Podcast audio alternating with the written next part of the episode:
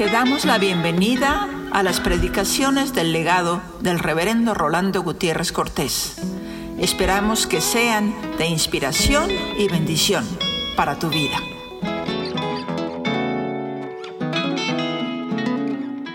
Voy a tocar un tema delicado en esta hora y quisiera introducirlo con unas lecturas bíblicas para que nos sirvan de marco en la meditación de la palabra hoy. La primera cita que quiero usar es del apóstol Pablo escribiendo a los hermanos de Galacia, en el capítulo 4 y en el verso 19. Y dice así, hijitos míos, por quienes vuelvo a sufrir dolores de parto, hasta que Cristo sea formado en vosotros. Aquí de una manera explícita el apóstol Pablo habla a los hermanos de Galacia de cómo Cristo está actuando en ellos y se está formando en ellos. La expresión de Pablo es clara. Y esto me parece que lo entendemos a la luz de la misma enseñanza paulina cuando dice que Cristo habite por la fe en nuestros corazones. Y creo que aquí no tenemos mayor problema en entenderlo y en experimentarlo. Cuando el Espíritu de Cristo actúa en nosotros y nos hace pensar diferente, sentir diferente, actuar diferente, aspirar diferente, y la novedad de vida es palpable para vosotros, es palpable para los que nos rodean, porque ven que hay una nueva manera de pensar, de sentir, de actuar y de aspirar en nosotros. Y me parece que no presenta mayor problema. Pero hay otra parte del apóstol Pablo que yo quisiera que viéramos en Romanos capítulo 11 y verso 17, donde dice, pues si algunas de las ramas fueron desgajadas, y tú siendo olivo silvestre has sido injertado en lugar de ellas, y has sido hecho participante de la raíz y de la rica savia del olivo, no te jactes contra las ramas. Y si te jactas, sabe que no sustentas tú a la raíz, sino la raíz a ti. Pues las ramas, dirás, fueron desgajadas para que yo fuese injertado. Aquí hay también una explicitación paulina, ya no a los hermanos de Galacia, en Asia Menor, sino a los romanos, en donde debían entender el significado de su inserción en el pueblo de Dios. Él llama injerto, usando una figura de campo. Cuando se injerta una rama en otro árbol, toma cuerpo y da fruto. Y él dice, no hay que asustarse, tan santo es el árbol porque su raíz es santa, como santo va a ser el injerto que va a chupar, que va a succionar, que va a nutrirse desde esa raíz de la santidad de Dios.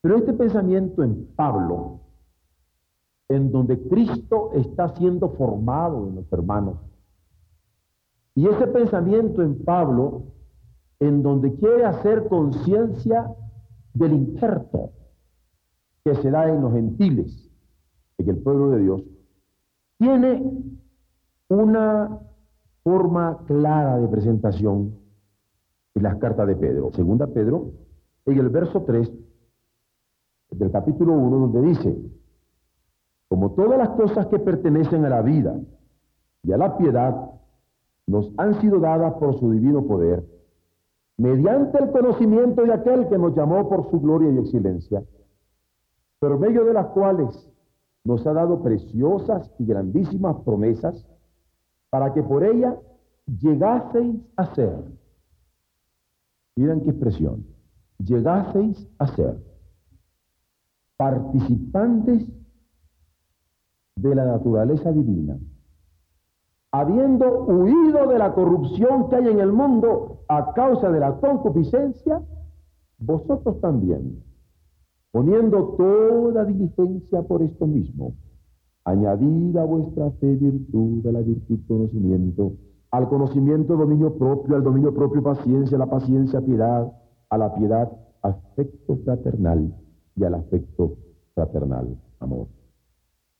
Rico pasaje, lleno de enseñanza del apóstol Pedro, pero que yo quisiera solamente citar para que nos percatemos de la participación de la naturaleza divina.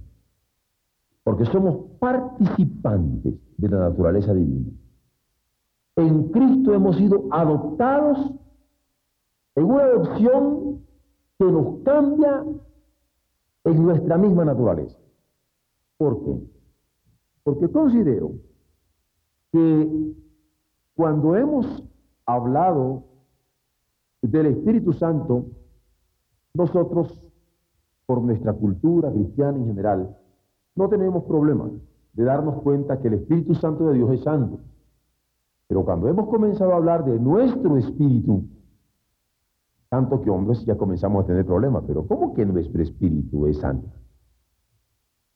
Pero ahora no solamente voy a hablar de nuestro espíritu con una naturaleza de santidad, sino que van a ver ustedes que voy a hablar de nuestro espíritu afectando el cuerpo de Cristo. Y ahí está la cosa. Porque que el espíritu de Cristo afecte nuestro cuerpo, amén. Pero que nuestro espíritu afecte al cuerpo de Cristo, ¿Cómo está eso, pastor? ¿Nuestro espíritu afectar al cuerpo de Cristo? Uh-uh. Sí. Y leo estos pasajes para que vean que la fundamentación teológica no tiene mayor problema.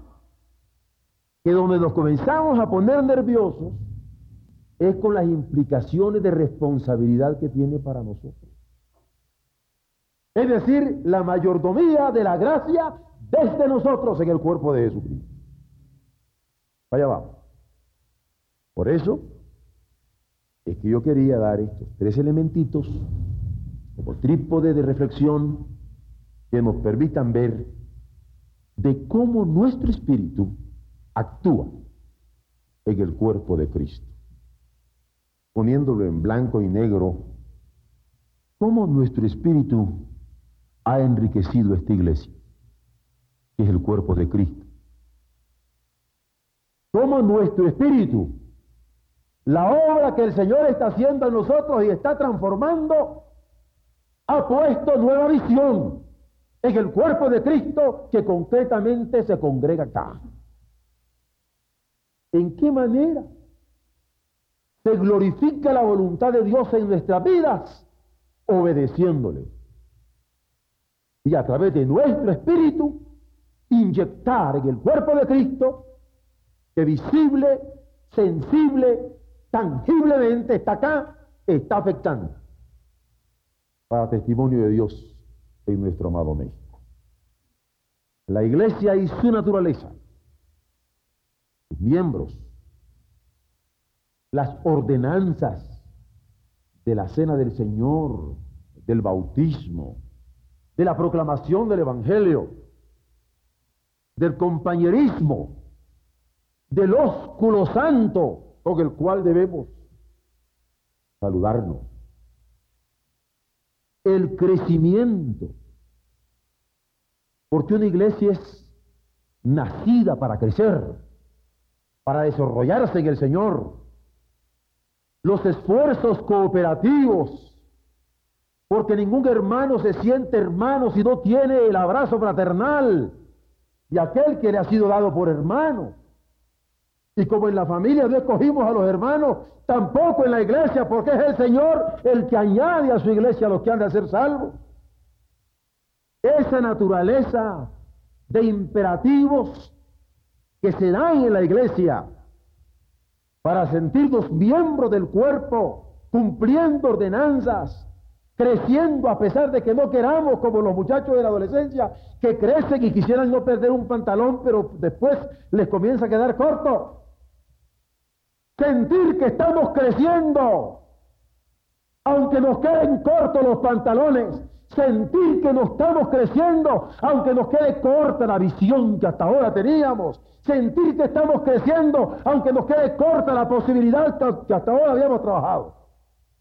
Esa naturaleza de la iglesia, de carencia permanente, que se da en los esfuerzos cooperativos o en el tipo de gobierno que tenemos, o en la visión, son por lo general tratados a niveles históricos y doctrinales, considerando toda enseñanza desde la revelación de Dios, tal cual debe ser, pero estimando en poco el papel de nuestro espíritu actuando en ella.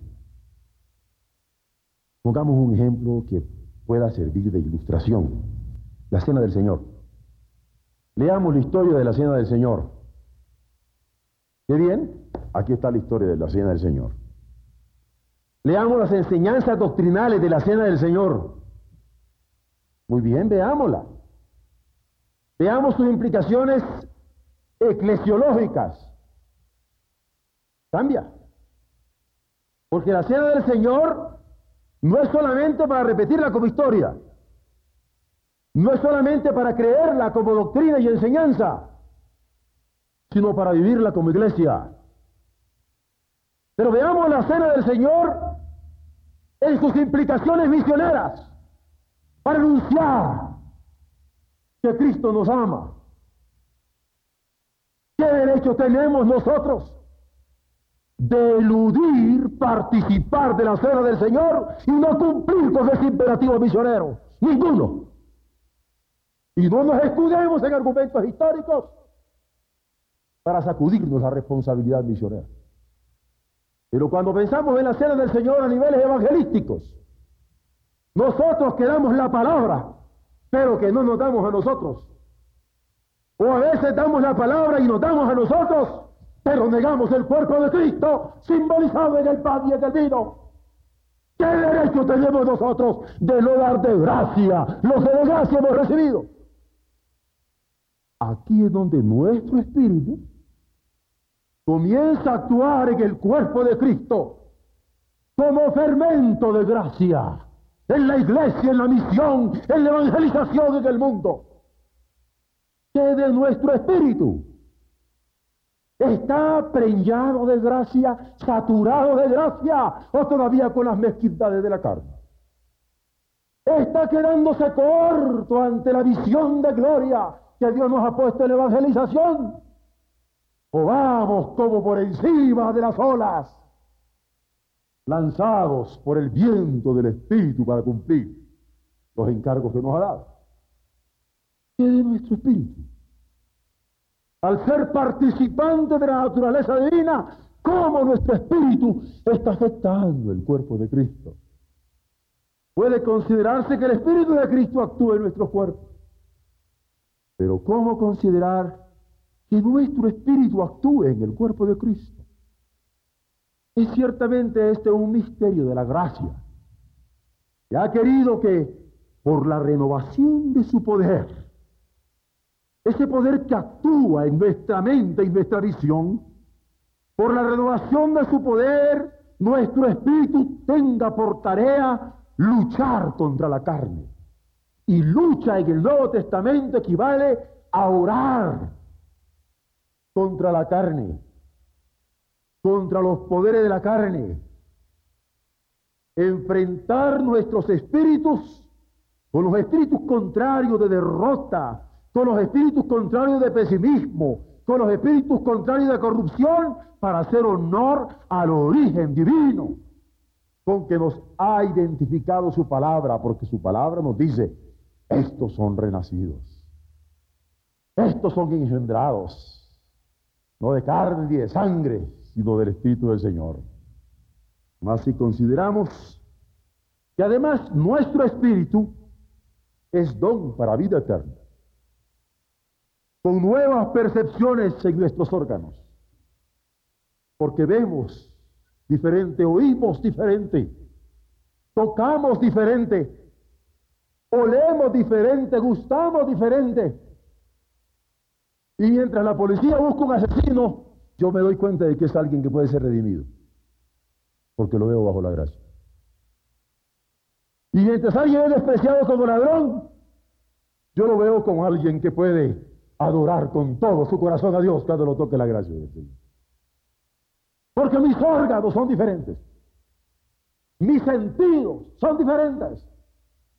Y en vez de tomar el sentido de la perdición, en rumbo a la gente que el sentido de la salvación.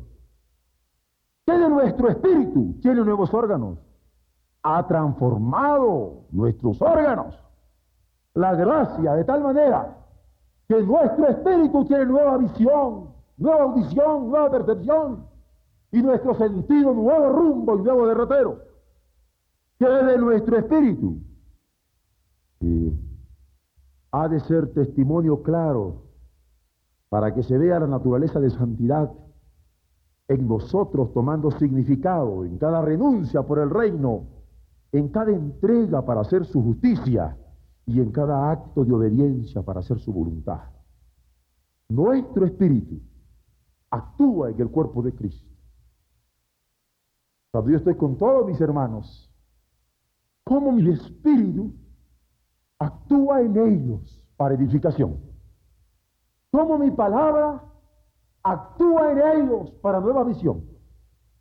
Porque nuestro espíritu actúa en el cuerpo de Cristo regenerativamente, esperando conscientes el día de la redención final. Nuestro espíritu actúa en el cuerpo de Cristo en armonía edificadora en su iglesia, porque quiere que vayamos de triunfo en triunfo sobre nuestras carnalidades, venciendo toda barrera de separación que sea indigna de Él. A veces hay iglesias donde el Señor tiene que hacernos borrar barreras de raza, a veces de sexo, a veces de condición social o cultural pero tiene que ser regenerativo.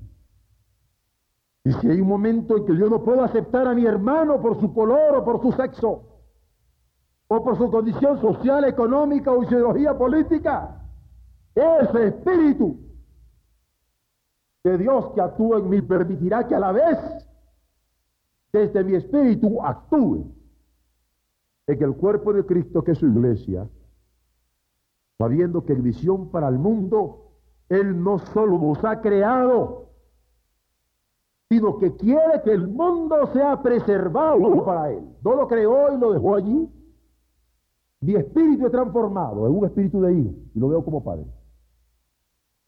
Mi relación con Dios es una con mi hermano y mi hermana cuando yo lo conocía, los efectos del Espíritu Santo, y es otra después de haberlo conocido. Porque antes podría haber sido un objeto de muchas cosas, entre otros de explotación. Después es objeto de mi amor por la gracia del Señor. Es decir, objetivamente hay un cambio en relación a Dios, en relación al prójimo, pero subjetivamente también. Porque a niveles subjetivos nosotros vamos a tener otra manera de ordenar las cosas porque la jerarquía de valores es diferente. Otra manera de pensar, de sentir y de actuar, que van a manifestar una naturaleza moral que obra desde dentro de nosotros, regenerando todas las manifestaciones de nuestro vivir en lo personal, de nuestro vivir en lo social, de nuestro vivir en la totalidad de las relaciones de lo que somos. Así es que actúa la gracia para renovación a través de nuestro espíritu. ¿Cómo entender nuestro espíritu en todas sus posibilidades en la regeneración de la carne, sino por esta revolución radical en el carácter que busca y anhela las cosas de arriba? Antes no eras una mujer tocada por la gracia Pero ahora que eres una mujer tocada por la gracia, tu carácter cambia. Y el amor de Dios es superior al odio que el diablo puede poner en el corazón. Y al que nos alivia, al que nos alienta. El carácter cambia, la lealtad a Dios es primero. Por eso hay regeneración. Y en nuestro espíritu actúa en regeneración de la carne, pero también en armonía edificadora. Nuestro espíritu actúa en la regeneración de la carne porque, salvado de la ley, del pecado, como diría el apóstol Pablo, es libre para amar por la renovación de la gracia que obra redentoramente. Y si la gracia obra redentoramente en mi vida, es decir, en mi cuerpo, es decir, en mi espíritu, es decir, en mi todo, ¿cómo no voy a actuar redentoramente? Se anhela el pensar de Cristo, se quiere el sentir de Cristo, se quiere identificarnos en la voluntad suya, perseverando en la naturaleza de santidad a través de un carácter firme y fiel a quien nos ha llamado para servirle. Cada creyente que obedece al Señor en el bautismo lo está haciendo por eso. Porque confiesa haber oído el Evangelio. Confiesa haber creído en su corazón que Dios le levantó de entre los muertos. Y que ahora Él puede andar en novedad de vida porque el mismo poder que levantó a Jesús de los muertos es el poder que actúa en Él. Y así declara en el bautismo que acepte este mensaje desde lo íntimo, pero lo confiesa públicamente para salvación. Y hay armonía en su vida con el propósito salvador del Padre, pero también armonía edificadora como iglesia que llama a todos los hombres al arrepentimiento para creer en este Evangelio y decirles, es posible el cambio. Es posible que el carácter mismo radicalmente cambie para una obra de redención la regeneración de la carne no es una acción aislada del Señor en cada uno. ¿Qué sería decirla si la cosa fuera así? Es decir, Dios está obrando en mí y yo santito, pero con ustedes, puchi. ¿Quién les ha dicho que la regeneración es solamente personal, pero para hacerles puchi a los otros? La regeneración de la carne no me la da el Señor aisladamente, sino como una obra armónica de su gracia que en cada profesión de fe manifiesta su regocijo consciente en un culto racional. La presentación de los cuerpos en sacrificio vivo, santo y agradable a aquel que nos ha redimido. Por eso nos gozamos cuando alguien se bautiza y presentamos nuestros cuerpos en pie porque Cristo resucitó. Y mientras Él se está sepultando en las aguas, nosotros estamos declarando que creemos en el que se levantó de la tumba. Y cantamos y glorificamos su nombre. ¿Por qué? Porque la regeneración no es aislada, es corporativa. Lo está alcanzando a Él como nos alcanzó a nosotros. O está alcanzando a nosotros como alcanzará a aquellos que habrán de creer por medio de nuestra palabra y Él de salvación. La regeneración de la carne será por entrega de fe de parte del hombre, pero también por la de perdón de parte de Dios. Yo creo en Dios y Dios me perdona.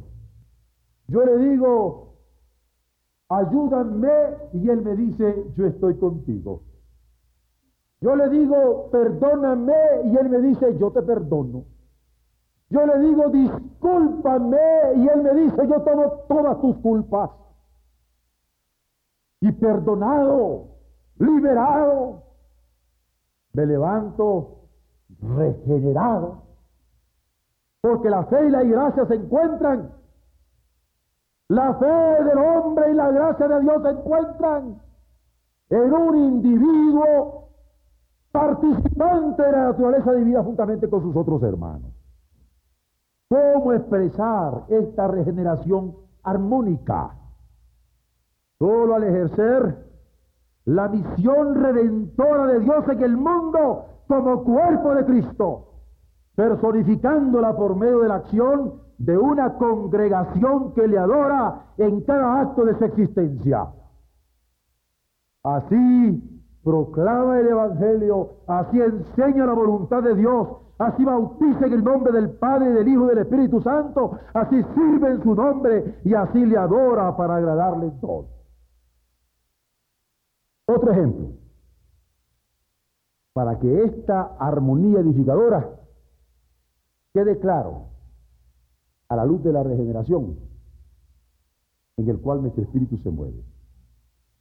Ayer que celebramos la tarde de misiones, nuestras preciosas hermanas que en la cocina estaban preparando la comida, los alimentos, ¿estaban o no estaban proclamando el Evangelio? ¿Estaban o no estaban enseñando la voluntad de Dios? ¿Estaban o no estaban bautizando en el nombre del Padre, del Hijo y del Espíritu Santo como iglesia que está comprometida para eso?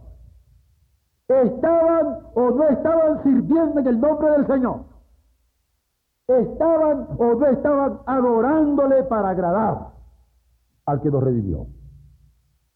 La respuesta es clara. Y el gozo que tenía el hermano al predicar aquí no era menor que el que las hermanas tenían al servir o el coro al cantar o los demás hay que atender a los invitados. ¿Por qué? Porque en una armonía edificadora nuestro espíritu se manifiesta. Y la regeneración de nuestra carne y de nuestro espíritu es clara en la armonía que podemos tener como iglesia para ser testigos de su gracia. Pero por último, es peligroso que nos quedemos pensando en que la misión de la iglesia es llenar las bancas de los templos. Si así fuera, hace rato que yo me hubiera ido de aquí. Mucho tiempo, muchos años. Y hubiera seguido la tentación donde muchos me dicen, pastor, hay que hacer más grande el templo. No les digo, hay que llenar otros templos y abrir nuevos templos. No. Hay que huir de la megalomanía. Se trata de una misión en el mundo. Y aquí, como por un poco de tiempo, nos preparamos para seguir la siembra de eternidad. Nuestro espíritu actúa en el cuerpo de Cristo, que es su iglesia, gozoso en la regeneración. Una regeneración permanente. Esa regeneración con que la gracia obra en nosotros en el seno de la comunión fraternal para cumplir la tarea misionera que nos ha sido encomendada.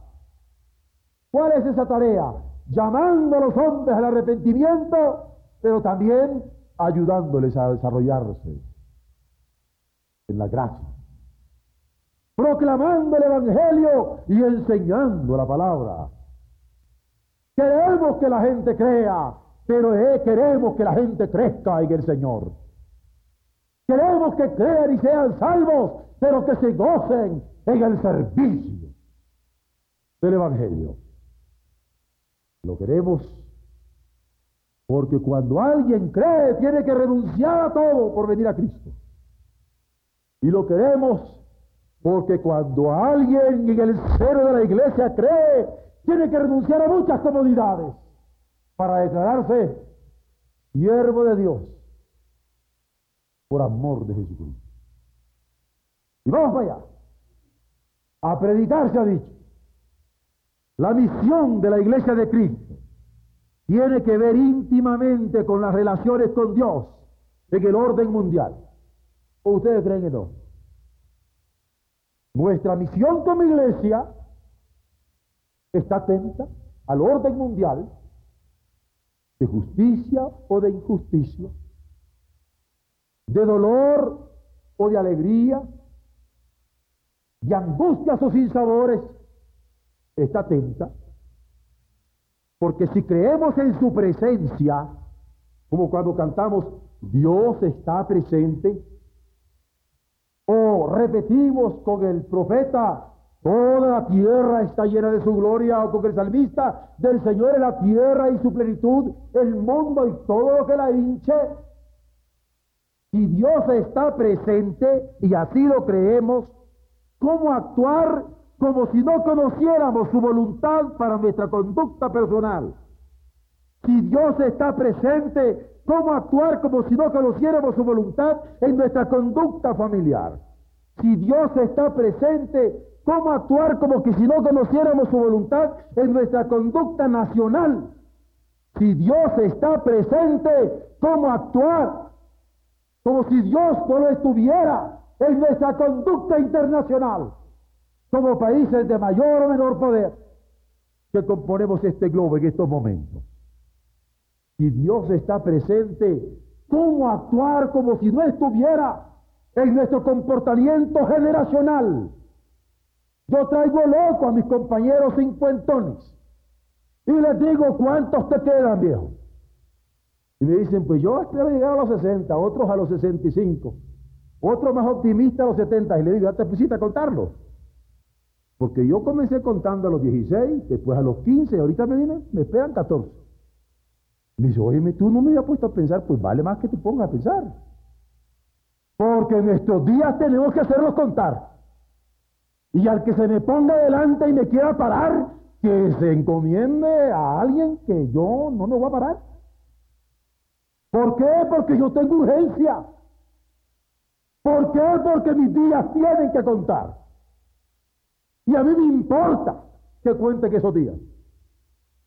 Y por eso como generación no puedo vivir como si Dios no estuviera presente en mi corazón, en mi cuerpo. Por eso la pregunta, ¿qué es de nuestro espíritu? Es un espíritu que ya se dio por vencido desde antes de jugar el partido. Recuerdo un hermano, esta es una broma, pero fue cierta, que me dijo, ¿sabe qué? En esto no se meta porque voy a estar, yo le digo, bueno, pues no me lo diga porque el partido no ha comenzado. Yo desde chiquillo fui futbolista. Así que yo nunca me di por vencido hasta que el último minuto tocaba el silbar. Si no, de rastras le meto el gol. No se descuide. ¿Cómo vamos a vivir como si Dios no estuviera presente? Si algún sentido tiene la Navidad, es que el Eterno ha querido afectar al hombre en el tiempo. Pero también que el Creador es Señor de todos los espacios posibles, aunque se quiere entender espacio con la más sofisticada manera de expresión del hombre. Voy a explicar. Hay algunos que piensan que Dios es creador y el mundo es su criatura. Está bien que Dios es creador y el hombre es su criatura, está bien. Pero que no se le vaya a ocurrir a Dios meterse en mi espacio lógico. Allí yo soy filósofo. que no se le vaya a ocurrir a Dios meterse en este espacio social. Porque allí rigen las leyes de determinado historicismo. y como esto se dan espacios económicos, se dan espacios antropológicos, se dan espacios generacionales, se dan espacios y espacios y espacios en donde queremos negar el señorío de Dios en los espacios. Por eso digo, cuidado, no importa que sean sofisticados me quieran poner los espacios. Dios es Señor. Y yo tengo una consigna por la cual fue escrita todo el Nuevo Testamento. Mateo, Marcos, Lucas, Juan, las epístolas y el Apocalipsis, hasta que toda lengua confiese que Jesucristo es el Señor, para gloria de Dios Padre. La presencia de Dios no podemos ignorarla y nunca debe ignorarse. Su toque trasciende cada momento.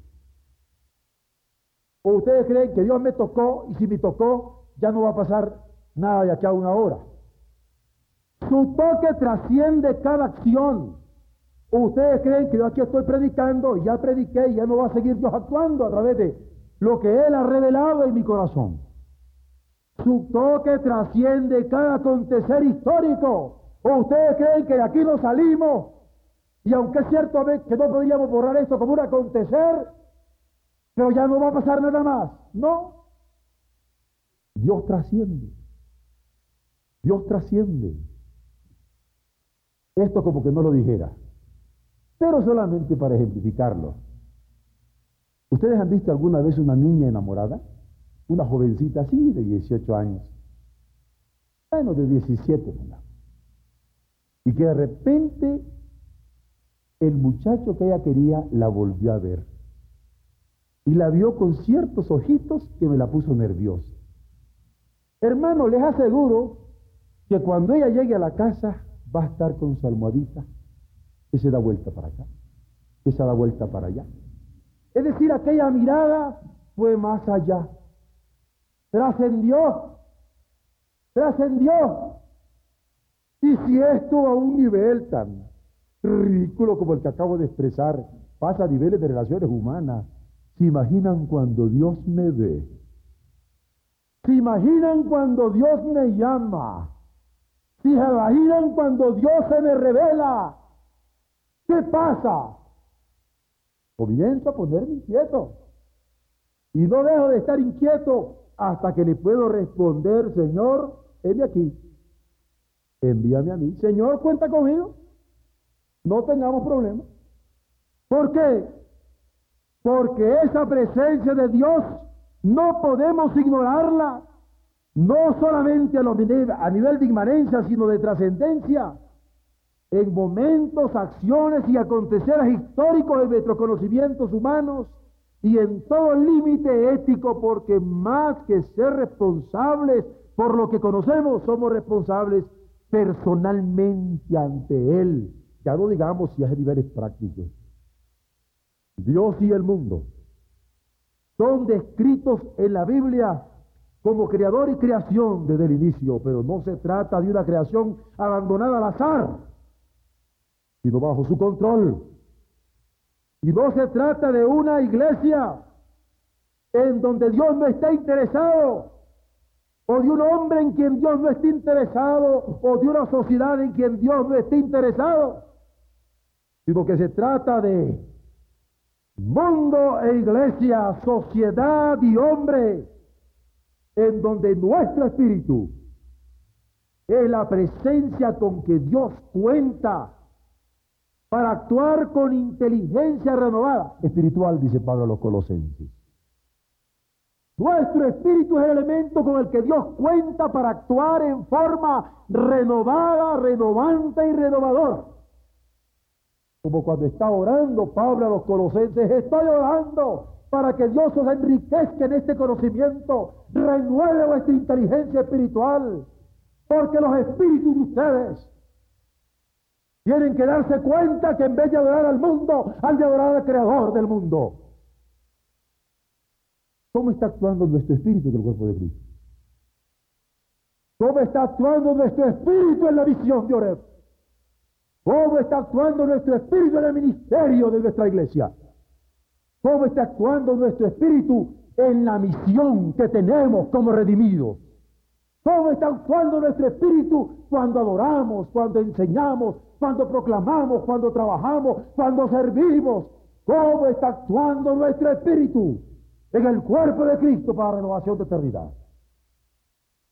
Si somos participantes de la naturaleza divina, como dice Pedro, si Cristo se está formando en nosotros, como dice Pablo, si este injerto está llamado a tener frutos en abundancia, haciendo un contrapunto de la palabra de Jesús en San Juan, y la epístola a los romanos. ¿Cómo está actuando nuestro espíritu? Dios permita que dobladas nuestras cabezas, nuestras rodillas y nuestras vidas, Él se glorifique en nuestro espíritu, en regeneración de la carne, en armonía edificadora en el seno de nuestra iglesia, en visión para el mundo, para cumplir su santísima voluntad. Aleluya.